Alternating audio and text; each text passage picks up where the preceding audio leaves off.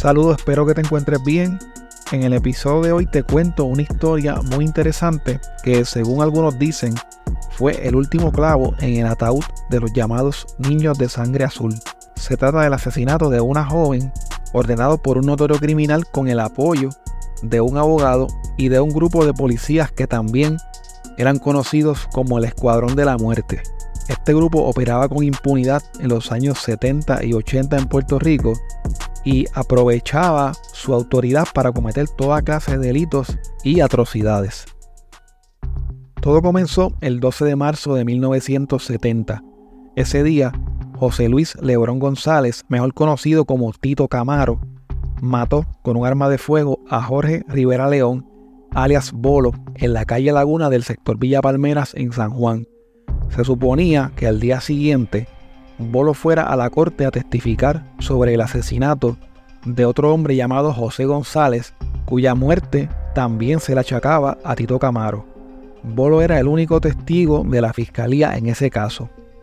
Pero en la muerte de Bolo también hubo un testigo, una joven de 19 años llamada Grisel González Ortiz, a quien conocían como Jessica, y quien tenía cierto grado de discapacidad intelectual debido a un accidente que tuvo a los 8 años cuando fue atropellada por un auto. La noche del 12 de marzo de 1980, Jessica vio cuando un Datsun color blanco con la capota negra en el que viajaban tres hombres se acercó a donde estaba Bolo, quien caminaba por la acera en la calle Laguna del sector Villa Palmera. De repente, Tito Camaro se bajó del carro, caminó hasta donde estaba Bolo, le puso un revólver en la sien izquierda y le disparó dos veces. Luego de asesinar a Bolo, Tito Camaro se desapareció por un callejón del barrio. Jessica estaba muy conmocionada con lo que había sucedido y entró corriendo a la casa de una tía que vivía en el sector. Luego regresó hasta donde estaba Bolo, a quien ella conocía personalmente porque ambos vivían cerca en el sector barrio obrero. Al acercarse al cuerpo de Bolo, ella trató de resucitarlo, dándole golpes en el pecho y respiración boca a boca, pero no tuvo éxito. Una hueva que pasaba por allí los recogió para llevarlos a un hospital. Sin embargo, al llegar, ya Bolo estaba muerto. Más tarde, al regresar a su casa, Jessica le contó lo sucedido a su madre. A pesar de que su mamá le dijo que no lo hiciera, al día siguiente, Jessica fue hasta el cuartel de la policía en Barrio Obrero y contó todo lo que había visto. La investigación de la muerte de Bolo le fue asignada al agente José Santiago Esquilín, debido a que éste ya conocía el historial criminal de Tito Camaro. Jessica fue llevada luego hasta la Fiscalía de San Juan para que prestara una declaración jurada.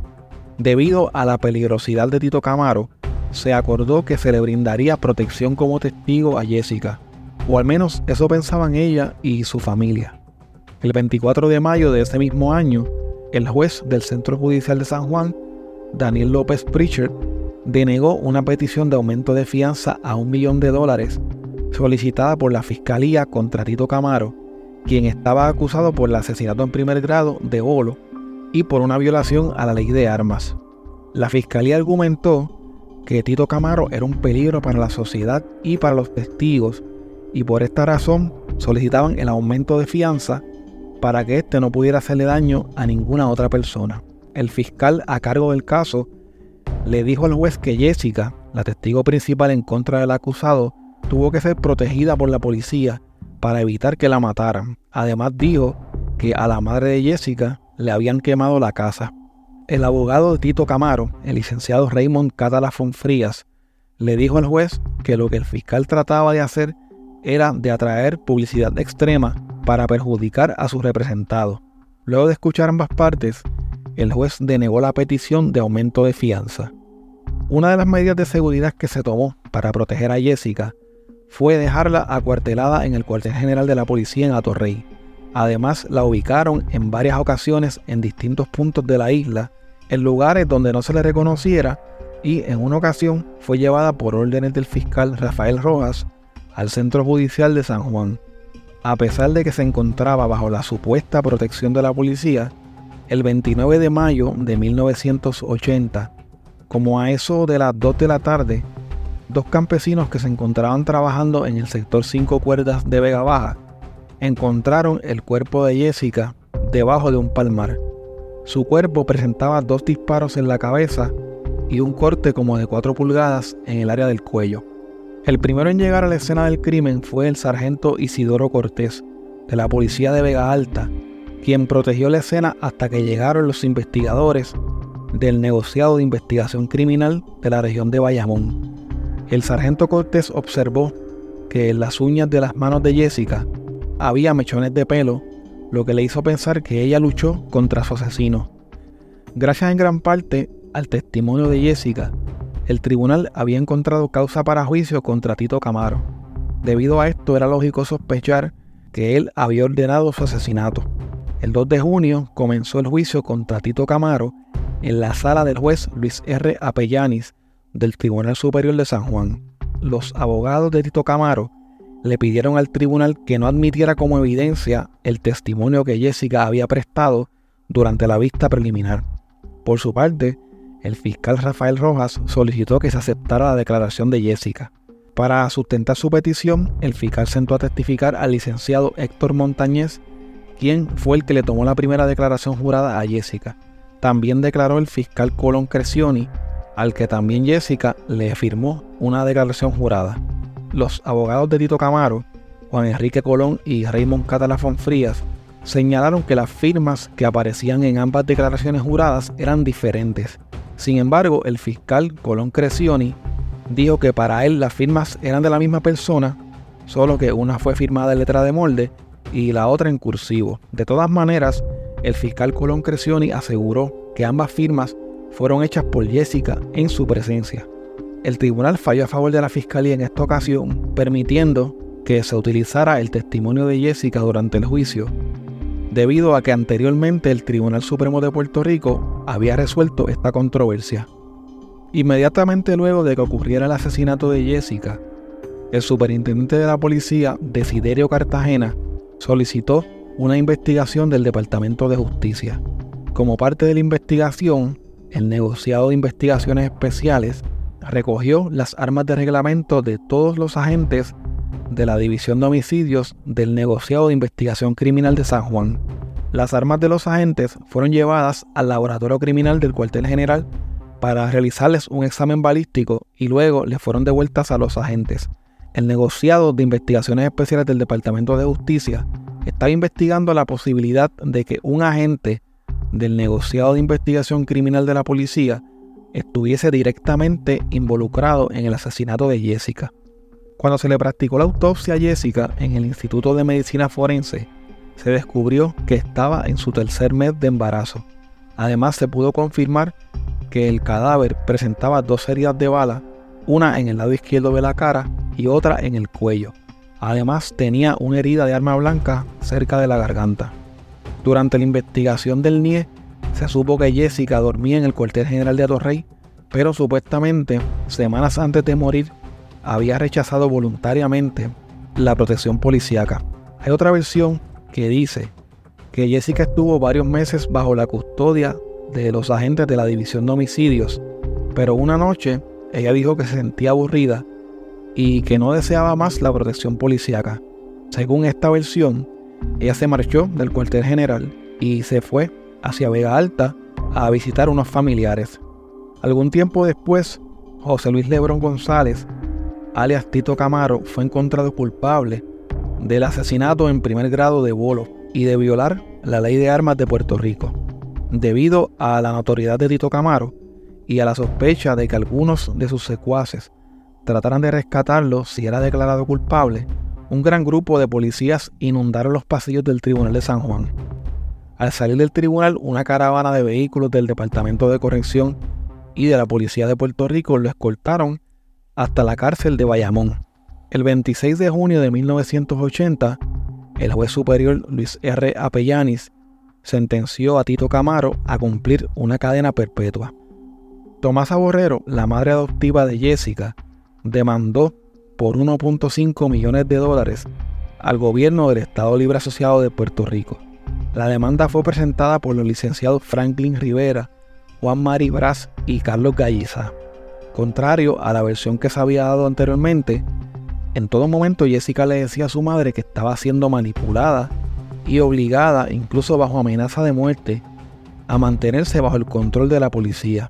La demanda planteaba que además Jessica fue abusada sexualmente, quedando embarazada de uno de los policías. La demanda plantea también que como resultado de la negligencia de la policía, ella fue encontrada muerta. En diciembre de 1983, el juez superior Marcos Rodríguez Estrada le dio la razón a la madre de Jessica y determinó que el Estado Libre Asociado de Puerto Rico, específicamente la Policía de Puerto Rico, había sido negligente. Aunque no se conoce exactamente la cantidad de la compensación que recibió la madre de Jessica, se sabe que el gobierno le había ofrecido 30 mil dólares, a pesar de que los abogados habían dicho que solo aceptarían una cifra mayor de 100 mil dólares. Debido al revuelo producido por este asesinato y a otros escándalos de corrupción y de actos criminales cometidos por agentes de la Policía de Puerto Rico, el FBI comenzó una investigación que resultó en el arresto y en la convicción de cerca de 20 agentes. En marzo de 1984, el Departamento de Justicia puso bajo investigación al coronel Miguel Rivera, quien era el director del negociado de investigación criminal de la policía, por tramitar de forma ilegal permisos para aportación de armas y por obstaculizar la investigación del asesinato de Jessica. El nombre del comandante Emeterio Ortiz Ortiz sonaba fuertemente como sospechoso de la muerte de Jessica. La última vez que vieron a Jessica con vida ella se encontraba precisamente en su vehículo oficial. Se alega que Emeterio Ortiz fue una de las últimas personas en ver a Jessica con vida y al otro día del crimen su vehículo oficial tenía manchas de sangre. En diciembre de 1984 el FBI arrestó al abogado de Tito Camaro, el licenciado Raymond Catala Frías, quien llegó a ser asesor del ex gobernador Luis Aferré, subsecretario de Recursos Naturales y subsecretario del Partido Republicano Nacional en Puerto Rico. Junto con él fueron acusados el comandante Emeterio Ortiz, el agente Ernesto Gil Arzola, Tito Camaro y su cómplice Eduardo Rodríguez Parrilla. Según el pliego acusatorio, entre el 1 de febrero y el 7 de junio de 1980, los acusados conspiraron para violar los derechos civiles de Grisel González Ortiz, también conocida como Jessica, Específicamente se les acusó de privarla de su libertad, lo que culminó en su muerte para evitar que pudiera servir como testigo en el juicio contra Tito Camaro. En la acusación federal salieron detalles sobre la muerte de Jessica que hasta el momento se desconocían. Según la Fiscalía Federal, el asesinato de Jessica fue perpetrado a sangre fría por el ex agente Ernesto Gil Arzola en complicidad con el ex comandante Emeterio Ortiz quienes fueron contratados por Tito Camaro a través de su abogado Raymond Catala Frías. Jessica se encontraba bajo la custodia de la policía de Puerto Rico cuando la mataron. La madre de Jessica trató de que ella se fuera del cuartel y que desistiera de ser testigo, pero alegadamente ella insistió e incluso le dijo en una ocasión que los agentes le habían ofrecido dinero y hasta pagarle un apartamento en Nueva York si ella se quedaba en el cuartel y testificaba. Tito Camaro le ofreció dinero a su abogado para que impidiera que Jessica testificara en el juicio. El licenciado Raymond Catala llegó a un acuerdo con el agente Ernesto Girarzola y con el comandante Emeterio Ortiz para que silenciaran a Jessica. A cambio, les pagarían 5 mil dólares a cada uno. En esa época, Emeterio Ortiz dirigía la sección de delitos contra la persona del Cuerpo de Investigación Criminal en el cuartel general de la policía en Atorrey y Ernesto Gilar Sola era un agente investigador del CIC de Bayamón. Ambos se reunieron en diferentes ocasiones con el licenciado Raymond Catala Frías, con Tito Camaro y con Eduardo Rodríguez Parrilla en el restaurante La Reina en Puerta de Tierra y en el bufete del abogado que quedaba en el área de Puerto Nuevo para planificar el crimen. En dos ocasiones Raymond Catala Frías le pagó 800 y 600 dólares a cada uno de los agentes. En otra ocasión se reunieron en un restaurante cerca del Hotel Caribe Hilton en San Juan para cuadrar los detalles finales del asesinato.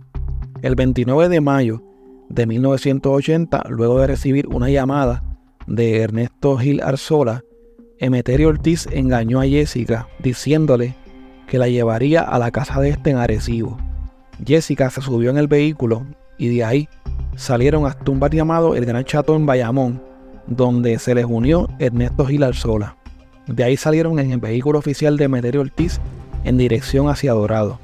Al llegar a un paraje solitario en el barrio Cerro Gordo en Vega Alta, Ernesto Giralzola sacó su arma, un revólver color negro, y le hizo dos disparos a Jessica dentro del vehículo oficial. Luego de esto, los agentes abandonaron el cuerpo de Jessica y regresaron al cuartel general. En junio de 1980, los cinco acusados se reunieron en el bufete de Raymond Cátara para cuadrar cómo se les estarían realizando los pagos finales a Ernesto Gilarzola y a Emeterio Ortiz por haber silenciado a Jessica. Un tiempo después, cuando Emeterio Ortiz fue acusado por la Fiscalía Federal, este decidió cooperar y se convirtió en el testigo estrella. Como parte de su colaboración, Emeterio utilizó grabadoras ocultas para grabar las conversaciones con los que junto a él participaron en el asesinato de Jessica.